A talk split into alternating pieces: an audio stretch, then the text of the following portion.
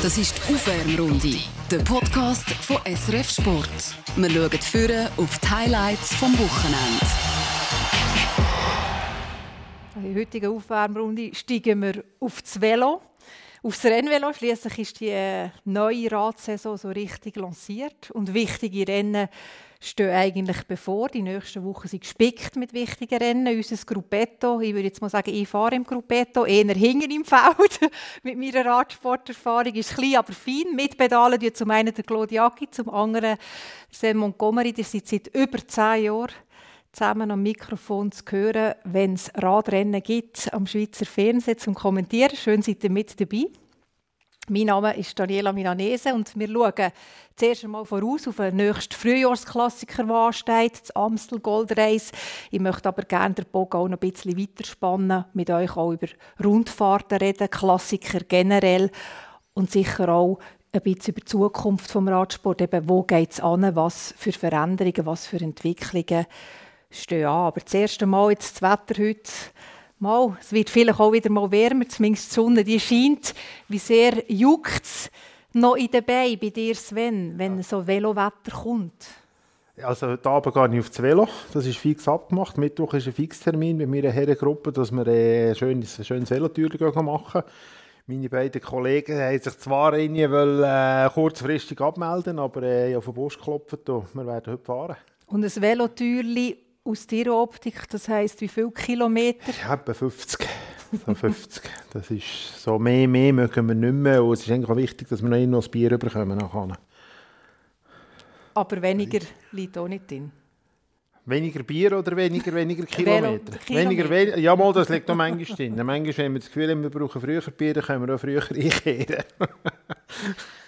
Claude, wie sehr freust du dich auf die Klassiker, auf die wichtigen Rennen, die jetzt kommen? Ja, ich freue mich sehr. Vor allem, weil wir seit letztem Jahr mit dem Mark Hirschi definitiv auch wieder einen Schweizer haben, wo, wo dort Musik gemacht hat letztes Jahr, der sogar Titelverteidiger ist bei der Flash Wallon.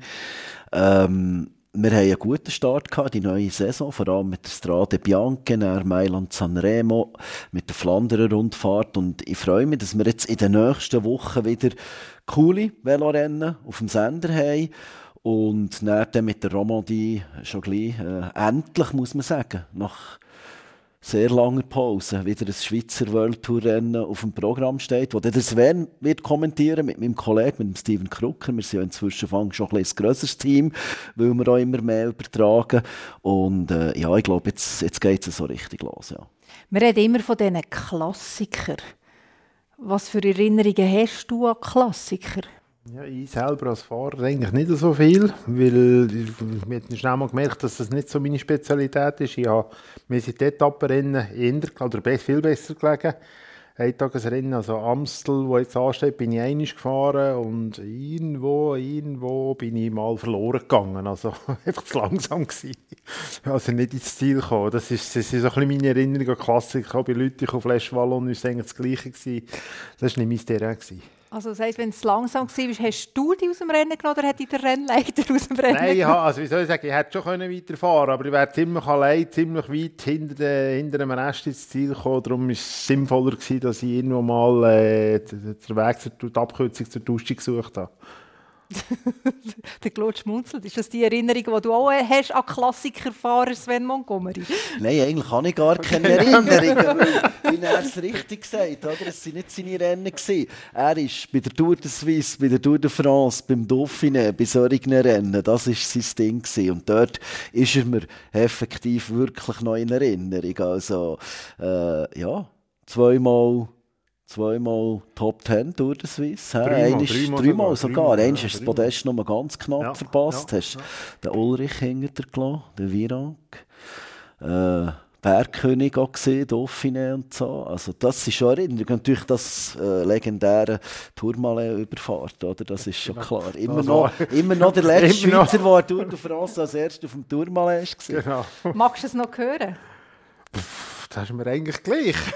also, Das ist jetzt nicht etwas, was mich, was mich stört. Man merkt es, also auf Juliane kommen die Leute damals wieder, dann erzählen sie es wieder, vor allem wenn der Tour de France durch ist und ich dann wieder hier irgendwo in Geschäft reingehe, merke ich schon, dass die Leute plötzlich wieder auf mich zukommen. Gell, du bist doch der, der, der, der. Und die sagen, es ist gut gemacht und die anderen sagen mir, der, also da musst du nicht immer so viel Seich erzählen. Das, das merkt man schon, wenn die Saison kommt, dann blüht das wieder ein bisschen auf, dann flacht es wieder ein bisschen ab. Und so Im, Winter, Im Winter kommen die gegenteiligen Fragen, oder? Heisst es, du, wen kommentierst du eigentlich noch? Also das wechselt sich wirklich so, im Halbjahresrhythmus wechselt sich das ab. Oder? Aber eben, der Tourmalet ist eigentlich ja auch ein Klassiker. ist jetzt ein Klassiker in einer dreiwöchigen Rundfahrt, sage ich jetzt mal, und nicht als Eintagesrennen halt. Ja, aber ich, ich sage das immer wieder, wenn wir, wenn wir live auf dem Sender sind, also für, für mich oder, oder als, generell glaube als Fahrer hat das gar nicht so eine Bedeutung gehabt. Bei uns ist das einfach, das ist einfach ein Pass auf dem Weg ins Ziel gewesen, den wir müssen überwinden mussten. Und äh, das Einzige, was ich gesehen habe, ist, ist dass es dort oben 5000 Euro zum Gewinnen gegeben hat. Und ich konnte das auch mit relativ wenig Aufwand können, können holen, weil die anderen gar nicht mitgesprintet Die haben das auch nicht präsent gehabt, dass es da besonders viel Geld gibt. Der, der Belli, der eine, der noch mit in der Fluchtgruppe ist, hat noch die Hemd verworfen. Noch, sieht man noch im Film, hin, oder was jetzt, was jetzt da verrückt eigentlich, was sie da eigentlich verrückt jetzt da machen. Sie, habe ich gewusst, das ist 5000 Franken. Und im Ziel ist es so dass mir niemand gratulieren vom Team und gesagt, das ist jetzt super gewesen. Dann haben sie gefragt, wie viel Geld hast du heute gemacht? Mhm. Aber wenn, wenn wir noch so den Unterschied nehmen von diesen Eintagesrennen, wo es alles oder nichts, am Morgen, wenn du an Start gehst, weisst du es, entweder gehörst du am Schluss des Tages zu den Siegern oder zu den Verlierern, im Vergleich eben zu einer Rundfahrt. Nimmt man dort bei einer Rundfahrt eigentlich nicht auch jede Etappe wie als Eintagesrennen? Nicht man sagt schon, Tour de France ist wie eigentlich jede Etappe wie ein Eintagesrennen. Und doch ist es nicht ganz das Gleiche, weil meistens sind wirklich die entscheidenden Etappen ja eher im letzten Drittel der Rundfahrt. Man, hat also, man muss immer konzentriert bleiben. Man hat eigentlich Zeit, um in der ersten Woche so ein bisschen in den Rhythmus reinzukommen sich eine gewisse Tempofestigkeit aufzubauen und man muss dann vor allem, man vor allem in der zweiten Hälfte wir müssen parat sein und das ist schon der Unterschied. Das ist eben etwas, was jetzt mir entgegengekommen ist. Ich habe immer ein paar Tage gebraucht, bis ich auf Betriebstemperatur gekommen bin und andere, die, wo eben die, wo einem Eintagesrennen stark sind, die sind einen Tag gut und dann brauchen die dann häufig wieder in eine Erholungsphase, bevor sie wieder, können, wieder, wieder ihre optimale Leistung können abrufen können. Das, das ist der Unterschied zwischen einem Etappenrennen und, und einem Eintagesklassiker. Ja, und wichtig ist halt einfach auch zu sehen, dass es, äh, und das ist das Faszinierende am Radsport und gerade an den Etappenrennen, dass es eben verschiedene Ziele gibt verschiedene Sachen zum Gewinnen. Eben, wir haben einerseits ein Tagesklassement, wir haben ein Gesamtklassement, aber dann gibt es äh, ein Bergpreisklassement, es gibt ein Punkteklassement und innerhalb der Mannschaften sind andere Interessen. Also du hast eben die Sprinter, du hast Bergfahrer, du hast auch Teams, die quasi nur auf Etappensieg aus sind, weil sie keine Fahrer haben, wo sie genau wissen, wir haben keinen Fahrer, der kann auf das Podest fahren im Gesamtklassement in Paris. Und dann hast Teams, denen sind eigentlich die Etappensiege egal, die nehmen sie mit, wenn es wichtig wichtig ist für das Gesamtklassement. Und, und darum gehen auch sehr viele verschiedene Fahrer mit verschiedenen Zielen und Perspektiven äh, in so ein äh, Etappenrennen rein, in eine Tour de Suisse, in eine Tour de France oder in eine Giro. Und darum ist es dann auch so spannend, die vielen verschiedenen Ebenen zusammenzubringen, auch am Fernsehen und das dem Zuschauer zu erklären. Und du hast es natürlich jetzt immer erlebt aus Sicht mehr oder weniger vom Gesamtklassementsfahrer oder dann natürlich vom Helfer, oder? Das ist es so. Also eigentlich bei mir war es immer eine Aufgabe, gewesen, wo es darum ging, möglichst konstant jeden Tag die Leistung abzurufen. Andere Teams, wie du es erwähnt hast, sind also so, eben, dass sie eigentlich effektiv als Eintagesrennen also im Etappenrennen stattfinden. Hirschi ist so ein Beispiel. Oder? Da hat man ein Tag war vor der Spitzengruppe, gewesen, hat er wieder drei Tage äh, Gas rausgenommen, bewusst die hinterste Gruppe zu ziehen und hat er eigentlich wieder sein Eintagesrennen gemacht. Also, der ist eigentlich als Eintagesfahrer unterwegs gewesen, hat einfach immer eine kleine, Zwischen also, kleine Zwischenbelastung, Anführungs- und Schlusszeichen, hat, hat er müssen leisten, oder? Dass, er, äh, dass er wieder zu seinem nächsten Eintagesrennen kommt. Ein bisschen die klassischen Zeitfahrer eigentlich, die ja auch wie ihre Etappen in der Rundfahrt ja. ja, das ist ja so, ja. Oder die Sprinter, oder? Das gibt natürlich auch vom, vom, so einer, von Renndramaturgie her einen ganz anderen Ablauf als einem Eintagesrennen. In einem Eintagesrennen, auch dort hast du eine Bergpreiswertung, auch dort hast du manchmal noch zu spielen, aber das interessiert dort niemand. Da geht es eigentlich nur um eins, das Rennen gewinnen. Wo alles andere interessiert nicht. Vielleicht die kleineren Mannschaften sagen, wir jemanden ist schon bei Matinal, ist eine morgendliche Fluchtgruppe drin, haben wir eine Fernsehpräsenz aber im Grundsatz geht es eigentlich dort nur um eins, Etappensieg holen, äh, der, der Tagessieg holen. Oder? Und bei einem, bei einem Etappenrennen eben, du hast gesagt, schön, verschiedene Ebenen, wo, wo, wo die da miteinander spielen. Darum ist der Rennverlauf dann auch häufig ganz anders als bei so einem Eintagesrennen. Ist der Rennverlauf auch hektischer? Ist es generell hektischer bei einem Eintagesrennen im Feld? Kannst du uns ein bisschen beschreiben, was so abgeht? Es, es kommt ein bisschen es kommt ein bisschen darauf an, also ich würde jetzt sagen, am Anfang von einer Rundfahrt, gerade bei einer Tour de France, ist das genau gleich wie in einem Klassiker, dass ja, dass ja alles kommt, denkt, auf, auf die Wichtigkeit des Rennen drauf ab. Also mich hat Tour Klassiker und Tour de France, ich glaube, da ist einfach jeden Tag ist da, bist du extrem angespannt, ist Nervosität sehr hoch, ist sehr, sehr hektisch. Äh, je länger der Rundfahrt geht, desto ruhiger wird es natürlich, weil du kannst nicht drei Wochen mit, mit, mit dem gleichen Stresslevel durchfahren. Das ist, das ist fast nicht, desto ruhiger wird es auch. Je weniger wichtig das aber als Rennen ist, desto, desto gelassener gehen die Leute an, an so einen so eine, so eine Wettkampf an. Eintagesrennen grundsätzlich sicher hektischer, weil es eben am Abend ist fertig, dann ist entschieden. Beim Etappenrennen, jetzt ist die Türkei-Rundfahrt läuft jetzt gerade, ähm, und dort, das ist für die grosse Mannschaft ist das nicht so wichtig. Für sie ist das mehr ein, äh, ein Trainieren, ein aktiv Trainieren, sicher auch mal gewinnen. Und dementsprechend ist die ganze Sache auch ein bisschen ruhiger. Wie ist es denn für euch, vom, vom, wenn ihr jetzt als Kommentatoren am Arbeiten seid, von eurer Vorbereitung, eure Arbeit, wie sehr unterscheidet sich die ja, es ist schon ein, ein grosser Unterschied, oder? Ob du einfach auch den einen Tag hast oder ob eben die Rundfahrt hast, oder? Ähm, was speziell ist bei der Rundfahrt oder halt auch bei der Grossanlässen WM Olympische Spiele sind Zeitfahren. Ich empfinde Zeitfahren als das Hektischste zum Kommentieren, auch das Schwierigste. Ob schon sie eins auf die Strecke Genau, aber es ist halt von der Dramaturgie her im Bild, oder? Man muss sich vorstellen, da wird umgekumpelt von der Zwischenzeit der Start ins Ziel und du hast immer sehr schnell geschnittene Sequenzen, die du darauf kommentieren musst. Und du kannst gar nicht äh, zum Beispiel grosse Geschichten erzählen, weil du hast nicht Zeit, weil du musst ja den Zuschauer führen und es kommt immer hin und her und dann musst du Zeiten äh, im Griff haben und dann gibt es aber gleich Phasen, wo es total langweilig ist, weil du nur Fahrer unterwegs hast, die eh nicht wichtig sind, oder? Zum Beispiel bei einer grossen Rundfahrt. Am Ende, ins Zeitfahren, wird in der umgekehrten Reihe auf dem Klassement gestartet. Eigentlich sind nur die letzten 10 wichtig, die dann noch fahren, von 120. Ausser du hast einen, der hinten im Gesamtklassement äh, ist und ist ein Zeitfahrspezialist, wie das Fabian Cancellara immer war, dann ist es etwas anderes. Aber sonst finde ich das das Schwierigste äh, für uns zum Kommentieren und auch das Hektischste. Und was halt schön ist bei den Rundfahrten, ist, du kommst wirklich rein. Mit jedem Tag, wo du länger bist, entsteht die Routine. Ja, es gibt ja Phasen, wo wir lange nicht zusammen kommentieren, wo wir keine Live-Übertragungen haben. Und ich, ehrlich gesagt, du sehr gerne Rundfahrten kommentieren. Ich weiß nicht, wie es dir geht. Ja, definitiv auch. Also, das wollte ich nicht so gerade sagen. Also für mich eigentlich... Äh, jetzt wie nächsten Sonntag, ist ja nicht Samstag, Samstag Goldreise, oder wenn ich dort wieder gehe, ist es wieder wie, jetzt habe ich wieder, Anfangs März habe ich etwas kommentiert, sonst kommentiere ich nicht, sonst habe ich einen anderen Beruf.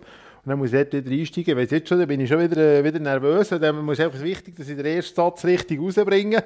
Wenn ich den richtig rausbringe, dann läuft es meistens. Und sonst gibt es Tage, die manchmal recht mühsam sind. Und bei einer Rundfahrt ist das dann etwas ganz anderes. Oder? Meistens sind die Klassiker schon durch, dann bin ich wieder ein bisschen in Rhythmus reingekommen. Und dann kommen die Rumfahrten und dann ist das einfach ein Tag nach dem anderen und dann, dann, kommst, dann einfach auch, bin ich viel entspannter. Dann, oder? Und dann kann man auch häufig wieder die Geschichten vom Vortag wieder aufgreifen, man muss auch viel weniger vorbereiten bei einer Rumfahrt, außer natürlich bei der ersten Etappe. Mhm. Und wie siehst du deine Rolle dort? Du hast vorhin gesagt, du warst häufig im Feld der Helfer gewesen für die anderen. Wie siehst du es jetzt in Zusammenarbeit mit dem Claude? Siehst du auch eher als Helfer und er ist quasi der, der um das Gesamtklassement fährt? Oder wie Nein, so ist das, das nicht. So ist es nicht. Definierte Rollen, die sich aber manchmal schon vermischen. Also wir sind das, das Team, so. oder? Ja. Oder ja, ist das Gefühl, ja. sei, sei, sei der Chef, der Diktator? Ja, sicher bist du der Chef. sicher bist du der Chef. Das heisst, nein, nein also er, er hat den Lead, ganz klar. Er geht es durch, wo, es durchgeht. Aber eben gerade, wenn man in der Umfahrten ist, ist schon noch ein bisschen Unterschied, ob man jetzt eine Tour de Suisse oder eine Tour de France kommentiert. Das ist sogar ein riesen Unterschied. Tour de Suisse haben relativ kurze Übertragungszeiten, meistens eine Stunde, anderthalb.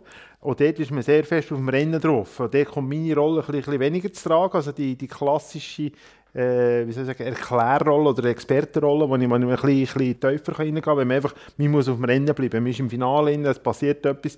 Und so bei Tour de France, Da sind manchmal drei, vier, fünf Stunden drauf. Äh, selbst wenn das eine grosse Bergetappe ist, kann das recht ja, langfädige ja, Sache sein. Und dann haben wir noch Zeit, um mal ein bisschen auszuholen. Und dann, dann, wenn ich in Fahrt komme, wenn die Stimmung gut ist, dann, dann, dann fühle ich mich auch so richtig wohl. Oder? Dann, kann, dann können wir so ein bisschen mehr Hintergrundsachen ansprechen, Geschichten erzählen.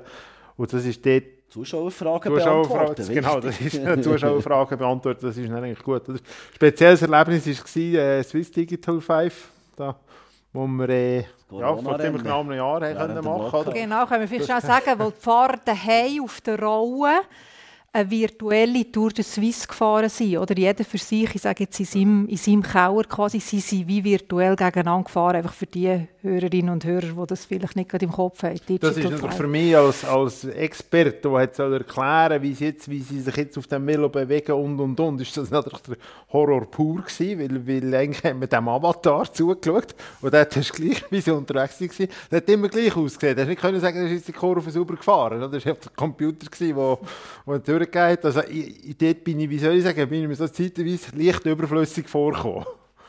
Also den Eindruck kann ich nicht gehabt. Also, nein, die haben es gebraucht. Wir, haben, wir haben es vorbereitet, du hast es erklärt, wie das funktioniert mit den Rollen und alles. Und, äh, ja, also, das ja, aber sind wir ehrlich? Also, also irgendwann ist es nicht gesehen wie immer, oder? Aber ja, klar, sie, wenn, wenn, wenn dann der Döckel durch das Auto durchfährt, der entgegenkommt, ja, dann ist es nicht lustig geworden, oder? weißt, die Sachen, die wir dort erklärt haben, oder der technische Ablauf, so, das hätte auf gut Deutsch hättest du das so können machen Für das habe ich nicht müssen kommen, das weiß ich nicht besser als du. Wir haben ja dann noch hier hier haben wir noch, haben wir noch schnell eine Anlage, äh, zwei Tage voran haben wir noch so eine Anlage organisiert, um das mal durchzutesten, dass wir das selber mal spüren. Nach fünf Minuten haben wir beide genug, sind wir wieder abgestiegen. das ist ja schon noch krass. Also ich bin auch schon so auf einer Rolle gehockt, oder? wo man dann wirklich, der Boden ändert sich. Also ja. es ist, tut alles anders. Ich finde, ja. es ist schon noch speziell. Es ist schon speziell, wir das so spüren aber, aber eigentlich eben, das ist, wir eigentlich genau die gleiche Erfahrung auf so einer Rolle. Also der Claude oder ich, ich habe nicht mehr Erfahrung als in dem. Also habe ich dort eigentlich eben mein Expertentum gar nicht reinbringen weil ich dort schlichtweg keine Erfahrung hatte. Aber das heisst, du hast nie so trainiert in dem Fall? Das ja, also das hat dann noch gar so eben mit diesen animierten Computerprogrammen hat es dann noch gar nicht gegeben. Es nicht gegeben. Die Rolle hat es natürlich schon gegeben, aber die, das kann ich immer noch sagen, das war das erste, das ich verschenkt habe, als ich, äh, ich Karriere beendet habe. Das letzte Mal, als ich auf einer Rolle war, wo ich dann entschieden habe, dass ich meine Karriere beendet ist, ist da an diesem Plätzchen dort hinten man sieht es natürlich nicht am Podcast. Drin. Aber ich kann es vielleicht schnell sagen. Wir, hocken, wir haben Gastrecht in der Stube von Sven Montgomery und er hat jetzt gerade gezeigt auf einen Ort in seiner Stube, wo die war. Es, es, es hat draußen geschneit, oder? Und meine, meine Idee war eigentlich, dass ich dort dass ich jetzt zwei Stunden auf dieser Rolle trainiere, habe noch Skirennen angeschaltet. Mal, nach 15 Minuten hat es mich so angeschneckelt, dass ich abgestiegen bin habe die Skirennen fertig geschaut, dann der Ringe 2 und 3, die Extended-Version, ich habe 10 Stunden Fernsehen geschaut, aber nicht trainiert. Also die Trauen ist... Äh, Nein, ist nicht mein Ding. Ist nicht, auch nicht dein Ding. Also Eintagesrennen sind nicht dein Ding, die Trauen ist nicht dein Ding. Also eigentlich bin, ich, eigentlich bin ich fast, eigentlich bin ich gar nicht ein Velofahrer gewesen, also, Rundfahrtspezialist. Eben Rundfahrt, ja genau. Kletterer, also... Nein, es hätte schon ein paar Sachen gegeben. Ja. Hat schon ein paar Sachen. Reden wir über die Klassiker, die anstehen. Reden wir über die Schweizer, die jetzt fahren, die auf der Rolle müssen trainieren müssen, wenn sie dort fahren äh, ganz vorne mit. Reden wir über Mark Hirschi. Er ist sicher der Rising Star oder eigentlich schon nicht mehr Rising. Er ist schon einer der grossen Aushängeschilder vom Schweizer Radsport. Jetzt im letzten Jahr, der hat es schon angetönt, hat er die Flash Wallon gewonnen, fast genau vor einem Jahr. Wir hören uns seine Zielankunft an. Wer zieht an? Wer geht vorbei? Richie Port weiterhin vorne. Nur nicht zu früh gehen, weil die Meter die täuschen. Er macht das super. Er Kwiatkowski jetzt auf links. Woods in der Führung. Mark Hirschi hinten dran am Hinterrad. Woods zieht vorne weg, hinter ihm, Mark Hirschi. Er kommt auf den letzten Meter. Mark Hirschi, komm jetzt. Ja, das, das sieht gut aus. Mark Hirschi zieht in Richtung Sieg am Klassiker. Das ist der Sieg. Mark Hirschi gewinnt La Flèche Wallon 2020. Und ich glaube es einfach nicht. Der Schweizer ist momentan absolute Weltspitze. Ja, waren nicht ihr beide, es waren eure Kollegen, der Steve Krucker und der David Losli. Seid ihr ein bisschen neidisch, dass die das kommentieren und nicht ihr zwei? Nein. nein, eigentlich, nein, überhaupt nicht. Das, das, ich kann sagen, also ich, ich und äh, der David, wir, tun uns eigentlich, wir dürfen es zum Glück auch, uns das Pensum selber aufteilen, wir tun uns selber einteilen. Und wir teilen es eigentlich so ein, dass es eben mit unserem Alltag, oder mit dem Arbeitsalltag auch gut funktioniert. Also wir haben beide keine äh, welche Rennen, wer jetzt welche Rennen kann kommentieren. Das, das fehlt uns beiden komplett. Das Einzige, was ich unbedingt will, ist Tour de Suisse, das ist heilig. Aber dort haben wir das Problem nicht, denn ist, dort ist er als Rennleiter unterwegs, also da haben wir gar nicht Diskussion, wer jetzt da kommentieren darf. Warum ist er die heilig? Was? Warum ist er die Weil heilig? das einfach der schönste Anlass ist vom Jahr. Das ist, wie soll ich sagen, das ist für mich, wie, wie soll ich sagen, Aktivferien. Darf man das so sagen? Ja. ja also Tour de Suisse ist schon für mich mega schön. Also das ist halt, ja, wir sind im eigenen Land unterwegs. Es ist natürlich auch das Rennen, wo du hast Erfolg hast.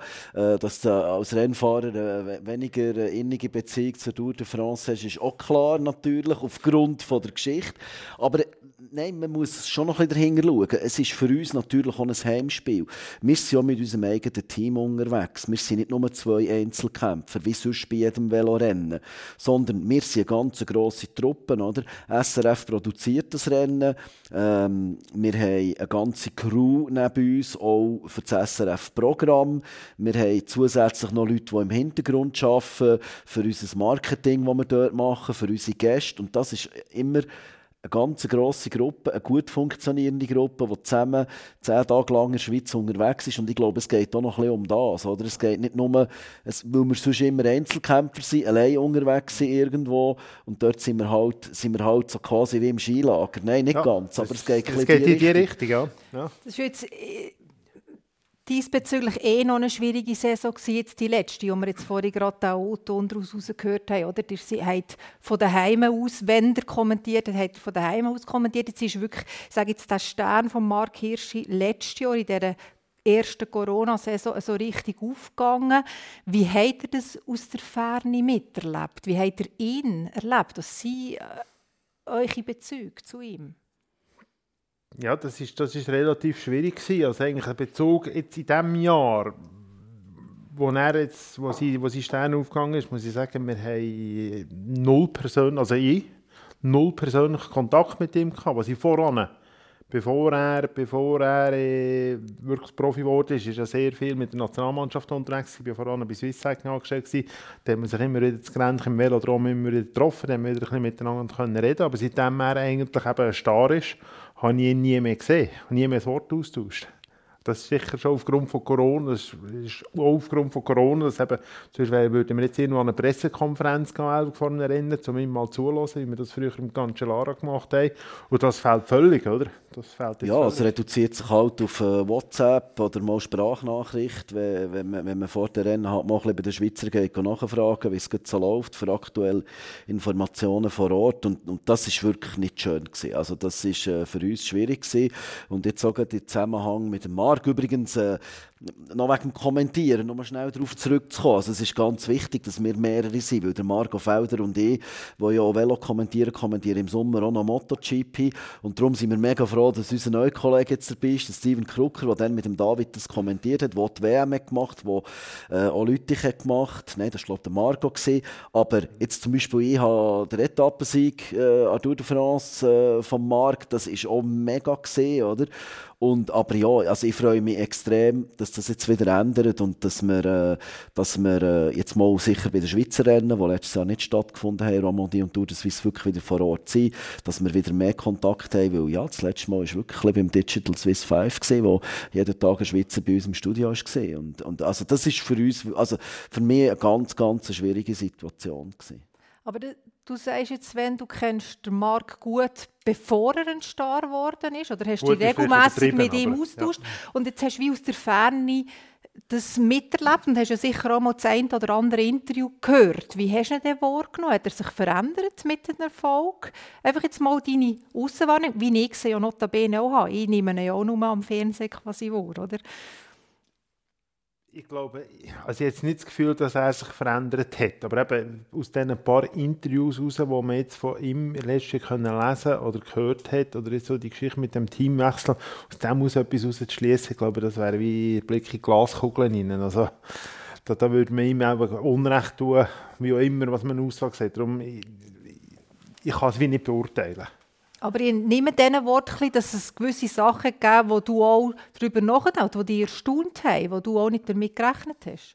Ja, ich glaube, der Teamwechsel beim Markt war definitiv äh, sehr erstaunlich. Gewesen. Der ist, also der Zeitpunkt war erstaunlich. Gewesen. Dass es irgendwo mal einen gibt. Wäre ja, passiert, ja. wäre ja logisch gewesen, oder? Ja, dass es mal irgendwo einen gibt, weil, weil du einen besseren Vertrag willst haben oder, oder irgendetwas optimieren dann ist das normal. Aber dass das, wenn, wenn ist das passiert? Irgendwo im Dezember. Ja, Dezember. Ja, im Jahreswechsel, obwohl sie, eine Teampräsentation schon hatten, das Team DSM, wo er eigentlich gefahren, oder ursprünglich gefahren ist. Wir haben dort als Kapitän präsentiert und plötzlich Tatsch Bum Bang ist er in einer anderen Mannschaft drin. Oder? Das, das ist schon sehr überraschend gewesen. Es wird ja nach wie vor ganz wild spekuliert, wieso, warum und, und niemand weiß es so wirklich. Also meine Annahme ist einfach immer noch, dass er, dass er halt einfach einen besseren Vertrag hat wollen. Und sie ihm dann nicht haben also, geben. Das war für ihn natürlich ganz eine unangenehme Situation, gewesen, oder? Weil er hat ja dort bei diesem Team längerfristig sich engagiert gehabt, weil er gewusst hat, das ist ein Team, das auf die Jungen setzt. Und dann hat er noch keine Resultate gehabt. Er hat auch, jetzt gemessen an seinen Erfolg, hat er natürlich einen Lohn gehabt, der so gar nicht geht im Vergleich mehr, oder? Also, das heisst, ähm, das Team hat meiner Meinung nach ihm eigentlich müssen, jetzt auch in einem laufenden Vertrag ganz klar mehr bieten auch ihn so entschädigen, was er, was er zu gut hat. Weil wenn du solche Resultate wie er letztes Jahr rausgefahren hat, dann hast du etwas zu gut. Und wenn das natürlich nicht kommt und wenn vielleicht noch andere Sachen nicht stimmen, aber eben, wir, wir können nur spekulieren.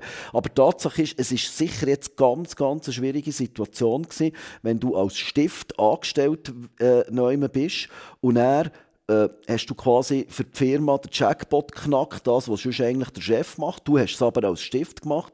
Und die Firma oder der Verwaltungsrat sagt dann, ja, ja, aber du bist weiterhin Stift und bekommst nur den Stiftenlohn, ob schon unsere Firma jetzt wegen dir ist reich geworden.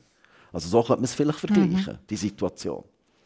Was erwartet ihr jetzt von ihm? Jetzt kommen die Rennen, jetzt kommt das Amstel Gold Race, kommt die Flash Wallon, wo er Titelverteidiger ist. Ich glaube, es ist ein heikler Moment ja. jetzt für ihn. Ja, also der Wechsel war sicher zu Unzeiten. Gewesen. Das meine, meine Befürchtungen haben sich auch bewahrheitet. Oder? Jedes Mal, wenn du einen Wechsel machst, aus eigener Erfahrung heraus, bekommst du neues Material. Und genau das ist ihm jetzt fast zum Verhängnis geworden. Oder? Er hat aber plötzlich wieder Hüftprobleme bekommen. Er hat irgendjemand mit, mit den Schuhen, also bis das ganze Material alles gestummt hat, das braucht einfach seine Zeit. Das geht nicht so von einem Tag auf den anderen. Ähm, ist es so krass wie zum Beispiel jetzt beim Ski? Ja, also nicht, es sind nicht alle Fahrer gleich. Jetzt, zu meiner Zeit, der Ösi Gammen sind, oder der ehemalige Weltmeister, der ist auf das Velo aufgeguckt, hat 10 Minuten gefahren und dann ist das gut gewesen. Und ich war das Gegenteil. Gewesen. Also, oder ich bin immer noch das Gegenteil. Jetzt gerade ein paar neue Veloschuhe gekauft. Das ist eigentlich das gleiche Modell, wie ich voran hatte. Schuhplatten montiert und zwei Wochen lang hat mit rechten Fuß hat mir irgendetwas nicht gedacht. Ich habe 1 mm Schublade 1 mm übergeschoben und dann hat es passt. Also es ist einfach, manchmal sind es wirklich Millimeter-Sachen. Da sagt man, ob ja. Frauen sind kompliziert ja, mit den Schuhen. Ja. Eben, nein, dann muss man, wenn man es hinwechselt, dann haben wir ein ganz neues Velo. Man hat vielleicht andere Komponenten drauf, das heisst, Bremsgriffe sind schon nur anders geformt. Schon das gibt es irgendwo bei, bei der Muskulatur, im ganzen Körper gibt es irgendwo eine Veränderung, die vielleicht nicht positiv ist oder im ersten Moment sicher nicht positiv ist. Man muss ein anderes Pedalsystem fahren. Der Auflagepunkt äh, auf, auf der Achse oder vom, vom Fußball ist nicht mehr gleich. Äh, all diese kleinen, feinen Details und genau das das, wir finden es jetzt am Samstag raus. Das ist der, der Tag der Wahrheit. Ja, also, er ist mit aufgrund von diesen Sachen ist er mit seiner Vorbereitung ja. hinten drin. Verzögerung, das ist das ja. Stichwort, oder? Er ist wirklich im Rückstand. Und dann ist noch das Weisheitszahn-Problem kommt. Eben das mit der Hüfte, das ist eine ganz wichtige Geschichte, schnell zu erklären.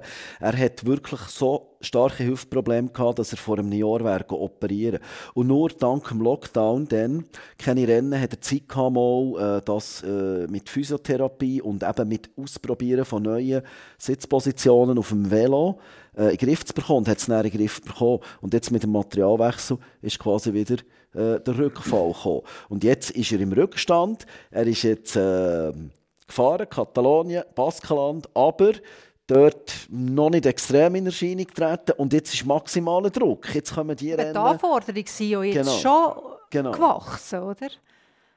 Definitiv, ja. Also das sage ich schon. Wenn du jetzt aus der Rennen raus einen Schluss ziehen, wie gut seine Form ist,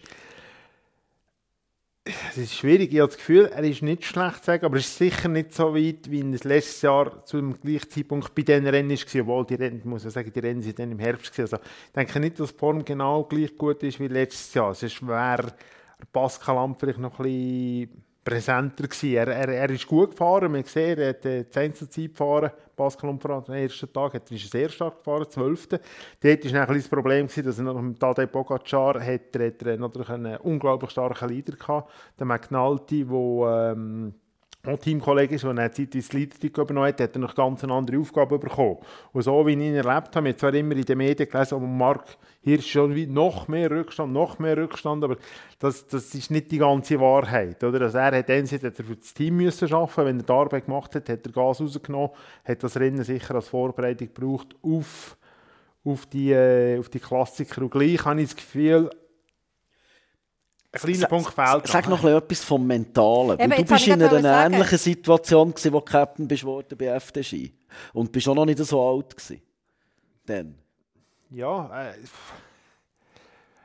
also ich denke schon, dass ich kann, ich kann nicht in ihn hineinschauen, oder? aber ich, ich, ich weiss, man will, man will dann einfach performen, man will dann parat sein und man ist es aber vielleicht nicht und vielleicht wäre es eben auch gescheiter, dass man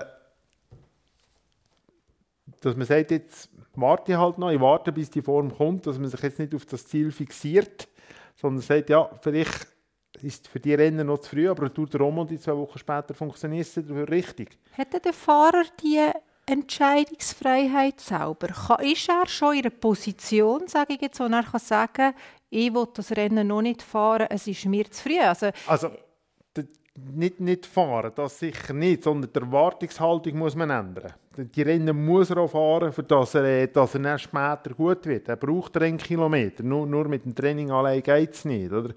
Er braucht sicher die Rennkilometer. Und vielleicht man muss die Erwartungshaltung in der Mannschaft innen, muss man eventuell anpassen. Also, wir wissen es nicht. Vielleicht geht es ja gleich auf. Aber ich habe schon das Gefühl, dass ein paar Fahrer noch ein bisschen, noch ein bisschen besser unterwegs im Moment. Aber vielleicht muss man die Erwartungshaltung anpassen.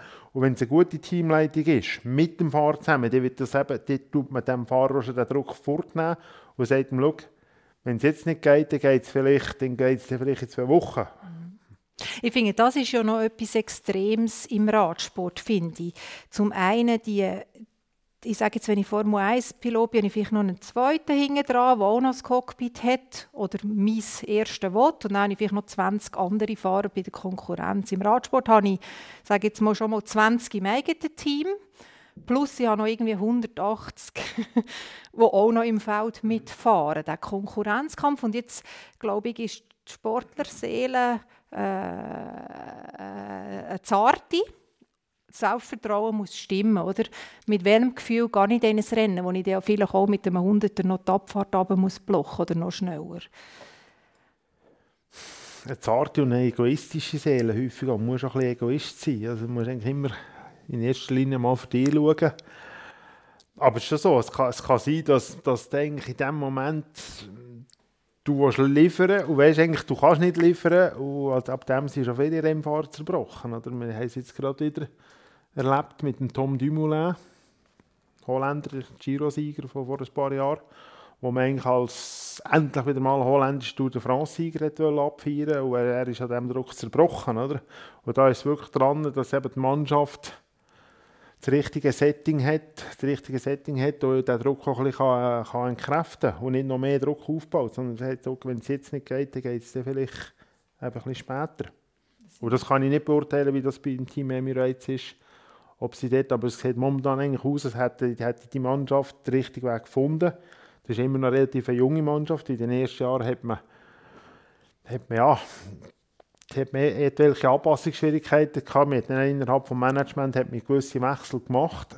Ist jetzt eigentlich ein bisschen mit einer verjüngten Crew unterwegs dort und seitdem kommen die Erfolge. Also habe ich schon das Gefühl, dass sie grundsätzlich wissen, wie sie einen Mark Hirschi müssen aufbauen damit er eben optimal performen kann.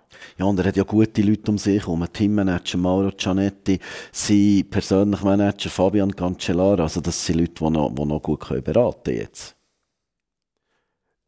Ja, theoretisch hat es Leute, aber das hat es natürlich überall. Nur wenn man, wenn man ehemaliger Profi ist, heisst das nicht, dass du ein guter Berater bist. Also Nein, aber du, du, hast auch, du hast auch Schweizer, eigene Leute. Du bist nicht der Schweizer in einer 100% ausländischen Crew. Das ist oder? sicher ein riesen Vorteil, oder? dass du eigentlich Leute hast, die eine ähnliche Mentalität haben wie, wie du, die wissen, wie ein Schweizer Sportsystem funktioniert. Wo, das ist sicher ein riesen Vorteil, oder? dass die Wege relativ kurz sind, dass du, dass du eigentlich und sonst ist es schon so, also bei mir ein Erlebnis, als ich, als ich zu Francis de Jeux gewechselt bin, da bin ich einfach am Anfang, bist du der Ausländer gewesen, Punkt. Also, Und wie hast du das Gespür bekommen? Ja, also, wie soll ich sagen, ja, mir war dabei, gewesen, aber, aber, äh, aber einfach nicht mehr. Also, mir, mir, hat, zuerst, mir hat sich das zuerst mal müssen beweisen Also ich bin natürlich nicht in der gleichen Position wie ein Mark Hirsch, der wirklich schon grosse Rennen gewonnen hat, sondern ich war eigentlich einer so auf dem Sprung, der hätte können. Und dann bin ich zuerst mal einfach Konkurrenz für die bestehenden Athleten in dieser Mannschaft. Und dann musste ich mich zuerst mal müssen durchsetzen. Oder? Wie haben Sie dir das zu spüren gegeben, dass Konkurrenz ist? Ja, wenn, wenn du zuerst mal ist irgendwo ein Team treffen und dann merkst du einfach so, du wirst nicht gleich warm empfangen. Oder? Du bist nicht gerade da und nachher äh, du da miteinander schnurren, sondern, wir sind mal Hallo und dann ist es eigentlich wieder so ein bisschen ja, man läuft einfach so ein bisschen nebendran mit und, und man fühlt sich so ein bisschen wie, wie, wie bestellt und nicht abgeholt.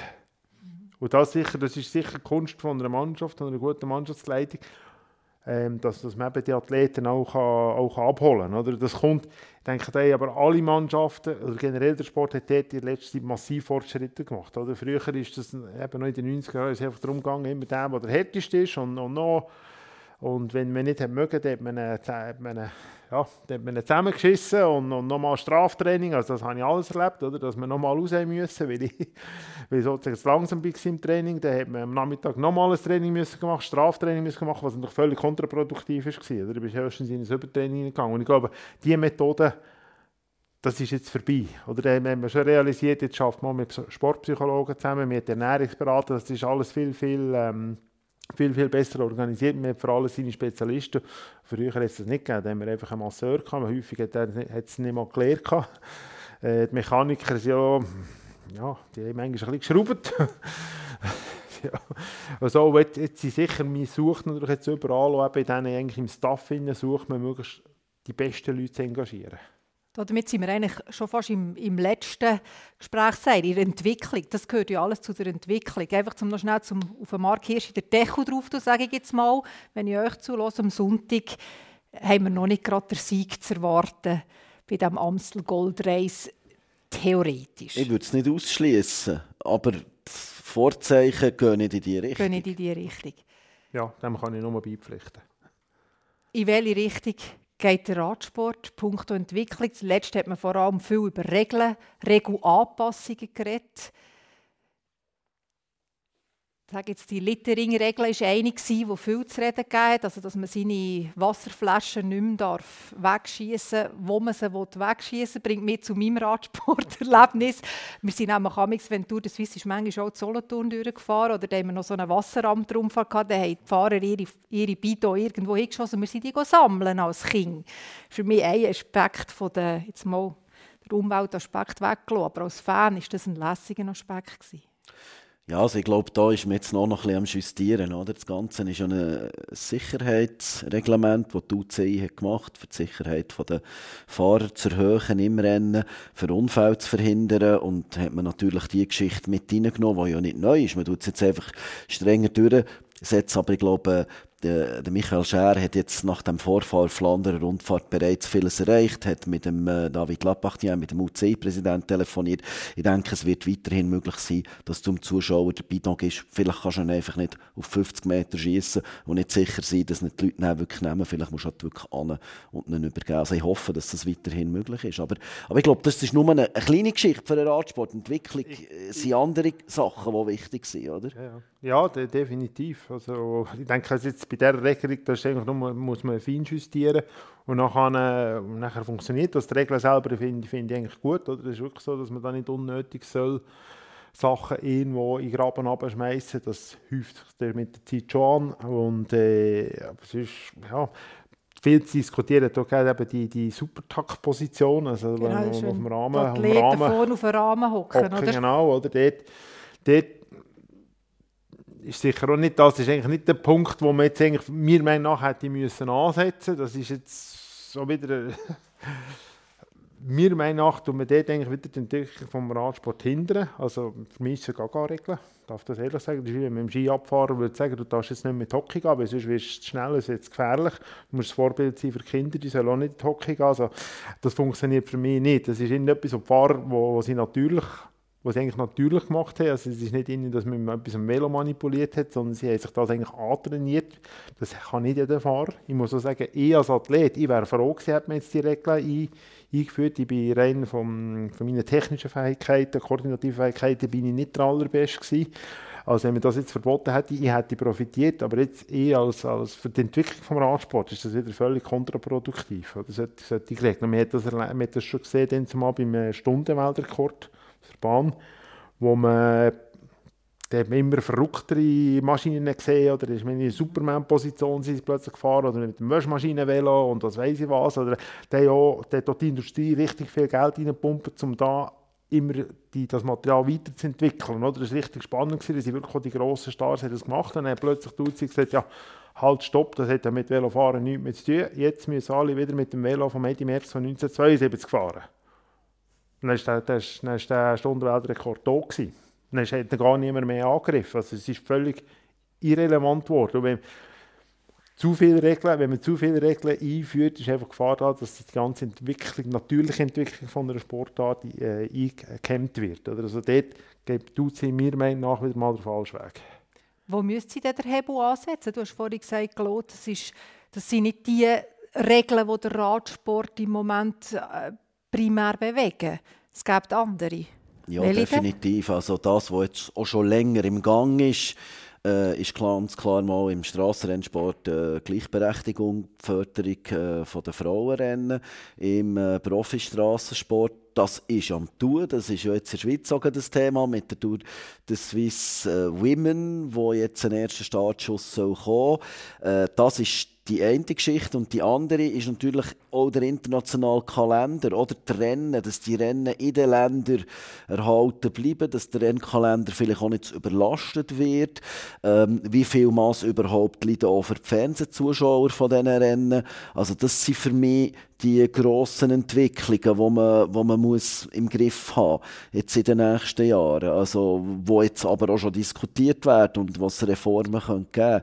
Und äh, ja, das ist für mich eigentlich wichtiger, oder? dass der Radsport in dem, in dem Konkurrenzkampf von den verschiedenen Sportarten, von der Präsenz eben auch im, im Fernsehen, dass der dort seine Position kann halten und da, das denke ich ist wichtiger als, als jetzt da, wa- was sportlich im Moment äh, im Fahren für Regeln eingeführt werden, oder? Gleichberechtigung ist ein wichtiges Thema. Es bringt mich zu Marlen Reusser, WM 2. Im, äh, im Zeitfahren. Was sie, es ist ja jetzt wirklich viel am tun. Was sie dazu sagt, wie wichtig dass es für die Frauen ist, dass sie die gleichen Rennen, eigentlich Klassiker, können fahren können wie die Männer. Das ist ein, ein grosser Schritt für den Frauenradsport. Ähm, wichtiger aber fast ist noch, dass die Rennen auch gezeigt werden. Weil das ist so der erste Schritt, ist, dass wir die Rennen haben überhaupt, dass wir den Kalender haben und mit diesen Monumenten drinnen. Und dann aber eben, dass die Leute das können schauen können, weil das ist das, von dem lebt der Sport. Weil es ist so spannend, die Rennen zu schauen, wenn die Leute entdecken, dass auch bei den Frauen so spannende Rennen passieren, dann hat das eine ganz grosse Bedeutung für den Frauenradsport, weil er ganz andere Möglichkeiten bekommt durch das. Und das ist sicher die Chance, die in diesen Rennen steckt. Wir reden vom 21. Jahrhundert oder? und es ist jetzt am Tun. Warum ist es so harzig? Also, ich, also du, du musst auch noch von dir ausreden, weil du bist mal Manager von einem Frauen, von einem Frauen-Profiteam, wo ich eher das Gefühl hatte, es ist noch mehr gelaufen. Wir haben noch das Weltcuprennen in der Schweiz KNM gebracht, also der Tour de Suisse Feminin gegeben. Und dann ist irgendwo die BS gekommen, aber eben nicht nur in der Schweiz, sondern international. Es ist nie vorwärts gegangen und jetzt hat die UCI angefangen. Aber das passiert überhaupt noch nicht koordiniert. Und das, was jetzt Marlene anspricht, das ist natürlich eine Katastrophe, was jetzt an der Flanderer Rundfahrt passiert ist, oder? Der gibt es zwei Fernsehübertragungen, zwei getrennte für Mann und Frauen. Männer starten am Morgen um 10 Uhr, die Frauen irgendeinem 11 oder um 12 Uhr und kommen anderthalb Stunden vor den Männern ins Ziel, also parallel. Was sollen wir auf SRF 2 machen? Alle fünf Minuten hin und her wechseln. Also so funktioniert es nicht. Sie hat völlig recht, oder? Aber dann muss man natürlich das, wie bei Olympischen Spielen, wie bei Weltmeisterschaften, so machen, dass das alles aneinander vorbeigeht, oder?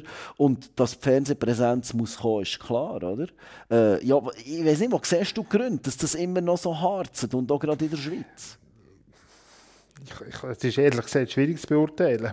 Ich habe das Gefühl, es, es, ist, es ist nicht nur ein Problem im Radsport. Ich meine, das ist ja das ist generell Ja, aber ich finde, im Radsport ist meine Meinung, ist es die gleiche Sportart. Es ist eine Frau, die Velo fährt oder ein Mann, der Velo fährt. Selbstverständlich kannst du vielleicht mit ein paar Stunden Kilometer schneller den Hocker auf oder schneller den Hocker ab, als Mann einfach äh, physisch.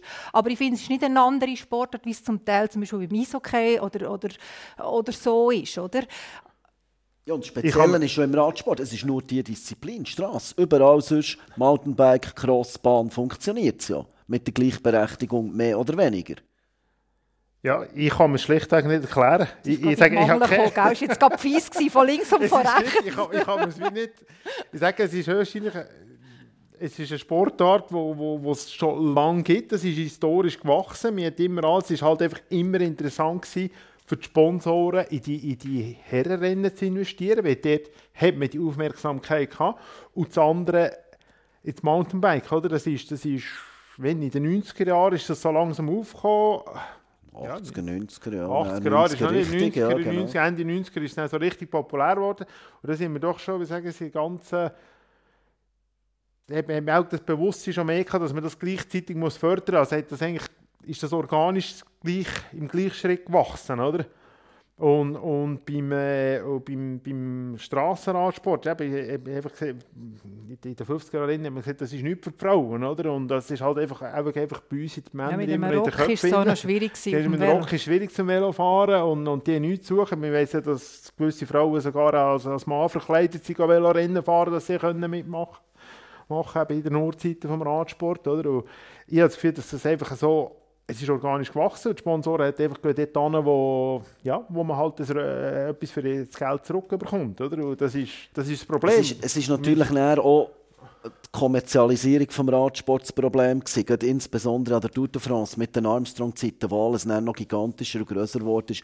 Und ich glaube, das ist das grosse Problem gewesen, oder im Vergleich zu einem Frauenstimmrecht in der Schweiz, wo ja viel zu spät ist gekommen. Aber wenn das dann, ich sage jetzt 70er, 80er Jahre im Radsport schon so wäre und schon institutionalisiert, bevor eben die grosse Kommerzialisierung ist gekommen, dann wären die Chancen, die Voraussetzungen heute viel besser. Und die Organe, also sprich ein internationaler Radsportverband, UCI, nationale Verbände oder auch olympische Verbände, die haben natürlich viel zu spät davon reagieren, wo quasi die Kommerzialisierung das hat zu steuern. Und die Frauen dort schlicht und einfach nicht sind in dieser Kommerzialisierung. Oder? Und, und das ist jetzt etwas, wo man muss auskorrigieren muss, was natürlich jetzt viel schwieriger ist geworden, als, als wenn das eben noch zu Zeiten wären gewesen, wo noch nicht so viel Geld um ist im Profi-Radsport bei den Mann und, und mit Fernsehübertragungen, mit Fernsehrechten und so weiter und so fort. Oder? Ja, es ist schon eine grosse Ungleich, ein grosses Ungleichgewicht auch bei den Preisgeldern. Oder? 16 Mal mehr bekommen die Männer als die Frauen. Ja, das ist natürlich absolut daneben, das ist ja so. Aber, aber umgekehrt denke ich, muss jetzt, man hat jetzt das Problem erkannt es ist jetzt wirklich viel am passieren, vor allem auch wegen den anglosächsischen Ländern, wenn das richtig ausdrücken, die pushen das ja sehr, dass, dass der Frauenradsport jetzt kommt und, und äh, das muss aber auch alles organisch wachsen, oder? Das kann nicht, das, das, du kannst nicht jetzt einfach, boom, das Gleiche anstellen wie für die Männer, ich habe das Gefühl, das würde nicht funktionieren. Wir das, ich war vor zwei Jahren äh, Leiter vom Bigla Cycling Team. Wir haben das eigentlich dort auf eine Art zumal schon probiert. Wir wollten den Frauen wollen professionelle Bedingungen Das war ein schaffen. reines Frauenteam, gewesen, ja genau, oder? Wir haben wirklich äh, super Bedingungen gehabt, wir, wir, haben, wir haben Fixlöhne ausgezahlt und und und.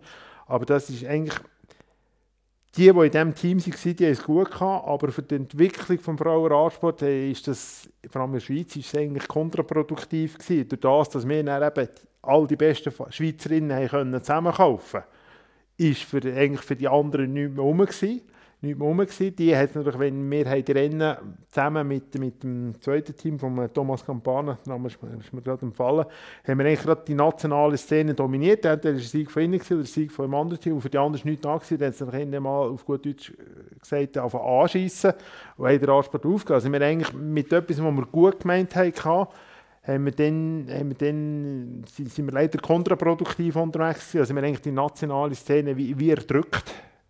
Und dort hätte man, da hätte man viel säuferlich müssen anfangen. Genau diesen Feld dürfen sie aber jetzt auf internationaler Ebene machen, sondern Marlene hat das ganz richtig gesagt. Wichtig ist zuerst mal, wir müssen mal einen guten Rennkalender haben mit, mit äh, Rennaufgleichsstufen. Es braucht die, die Live-Übertragung. Und ich habe das Gefühl, wenn die Live-Übertragung im richtigen Moment ja auch äh, zur Verfügung gestellt werden, kommt automatisch auch das Interesse der Sponsoren, dann geht das Preisgeld auf. Oder? Aber wenn wir jetzt einfach sagen, wir bringen jetzt das Preisgeld, man muss das Ja, irgendwo... es müssen alle das muss, das Rädchen muss einfach richtig ineinander- ineinander reinlaufen. Das ist ein bisschen wie beim Velo. Man soll als Mechaniker nicht einfach irgendwo schrauben, oder? Nicht überschrauben, sondern muss man richtig überschrauben. Ich glaube, die, da ist man jetzt auf dem richtigen Weg. Und ich bin mir überzeugt, wenn die Rennen attraktiv gestaltet werden, wenn die guten Sendeplatz bekommen, wenn auch die Fahrerinnen natürlich etwas dazu beitragen, so, dass sie attraktive Rennen fahren, aggressiv, offensiv fahren, dann wird das Interesse steigen. Es braucht natürlich immer ein Aushängeschild. Haben wir jetzt mit der Marlene wieder ein Aushängeschild der Schweiz? Dann wird das automatisch auch bei den Preisgeldern aufwärts gehen mit den Löhnen der Fahrerinnen. Wir sind gespannt. Es steht uns eine spannende, mit all diesen Aspekten, Radsaison bevor. Das nächste Highlight am Sonntag, das Amstel Gold Race. Wir sind gespannt. Ich danke euch ganz herzlich, habt ihr euch Zeit genommen zum Diskutieren, habt ihr uns Einblick gegeben. Merci vielmals Sven Montgomery, merci vielmals Claudia Acki. Merci auch merci vielmals. Die nächste Aufwärmrunde dreht sich um Kunstturn-EM. Nächste Woche wieder. Wäre schön, wenn ihr dann wieder reinhört. Aufwärmrunde. Moderation Daniela Milanese. Produktion Reto Wittmer. Projektverantwortung Jan Petzold.